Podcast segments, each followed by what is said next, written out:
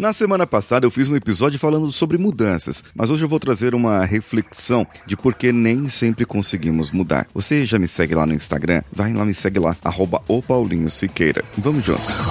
Você está ouvindo o Coachcast Brasil. A sua dose diária de motivação.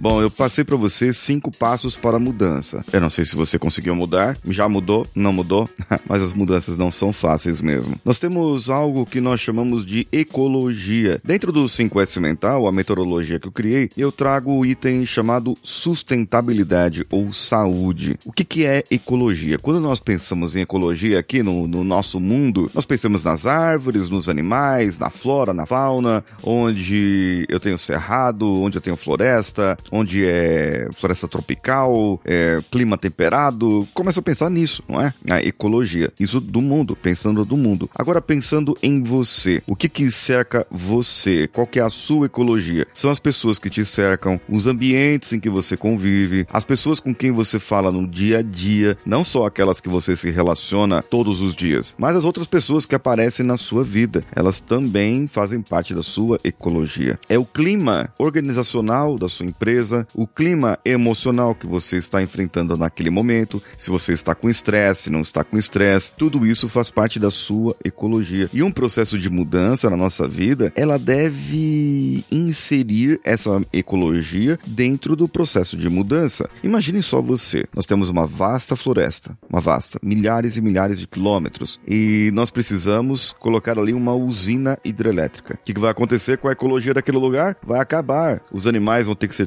transferidos, vão ter que ir para a reserva. Se existir ali pessoas que vivem naquela região, vão ter que ir para um outro lugar. É, e isso nós vimos a exemplo no Belo Monte, na usina Belo Monte, que deveria ser construída não foi construída. E muitas outras usinas hidrelétricas por aí. Eu sei porque eu trabalhei em algumas e eu sei o impacto ambiental que aquilo tem. Mas aquilo precisa vir uma força muito grande, para uma mudança muito grande e mudará para sempre a ecologia daquele lugar, mudará para sempre a ecologia energia daquelas cidades que estão ali próximas. Então veja bem, para uma mudança na sua vida é um impacto ambiental que terá. Você muitas vezes vai começar a praticar mais exercícios físicos e vai conhecer outras pessoas. E daqui a alguns anos você não estará mais com a mesma amizade que está hoje. Você vai praticar, é, vai praticar comer comida mais saudável, vai praticar mais leitura, vai aprender mais coisas. Você vai entrar em círculos sociais de relacionamentos diferentes dos que você convive vive hoje. Então, veja bem, o impacto ambiental em relação ao que você tem hoje será diferente. E quando isso não é sustentável? Quando a volta é muito rápida, quando você não consegue se sustentar naquilo. Por isso a palavra sustentabilidade. Olha, imagina só, eu hoje sou uma pessoa que como muito doce, muito pão, muita farinha branca,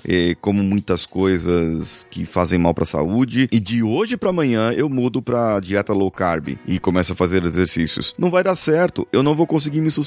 Em dois dias eu vou ter uma ansiedade tamanha que eu vou ter que comprar um pote de sorvete daqueles grandes e acabar com ele sozinho, de tanta ansiedade que vai despertar. Por isso, as mudanças têm que ser aos poucos, gradativamente. Você ir cedendo aquilo que você quer ceder aos poucos, mas principalmente Aqui está a chave da questão: é o ganho. É verificar o ganho que aquilo terá, o ganho que essa mudança terá na sua vida. Engraçado é que o nosso cérebro ele ele acaba só não querendo perder, sabe? A gente não quer perder. A gente não quer perder nada. Então o que você tem hoje, o sorvete, o doce, a, a estagnação, a falta de exercícios físicos, tudo isso te traz ganhos secundários. Só que quando você começa a mudar esses ganhos secundários começam a se perder. E seu cérebro fala: não quero perder esses ganhos secundários. É a mesma coisa minha aqui, quando eu subo na balança, estou com 86 quilos. Pra meu cérebro tá bom, só que pra mim, olha só, pro meu cérebro, em alguma parte do meu inconsciente tá bom. Tanto que eu não consegui passar de 86 para baixo durante algum tempo. Mas para mim, visivelmente no meu corpo, não está bom. Eu preciso, eu sei que preciso emagrecer mais. E 80 quilos seria um peso ideal para mim. Só que na cabeça do meu cérebro, tá tudo normal, tá tudo funcionando bem. Por isso, as coisas que eu estou fazendo não estão sendo sustentáveis. E eu preciso perguntar pro meu cérebro, pro meu inconsciente, amigão, eu posso fazer alguma coisa que seja sustentável e que de repente a gente possa mudar isso? Bom, para isso, se você está ouvindo o episódio de hoje no lançamento, no dia de hoje no meu Instagram eu vou fazer uma live dividida em duas etapas. A primeira etapa será para gravar o episódio de amanhã, de sexta-feira, que é um episódio de metáfora, a metáfora de improviso que eu gravo. E a segunda etapa será para mudança de comportamento inconsciente. Quer vir? Participe comigo então. Se você ouvir aqui no, no lançamento desse episódio, você vai poder ver isso ao vivo. Eu sou Paulinho Siqueira e estou esperando você lá no meu Instagram, arroba o Paulinho Siqueira. Um abraço a todos e vamos juntos!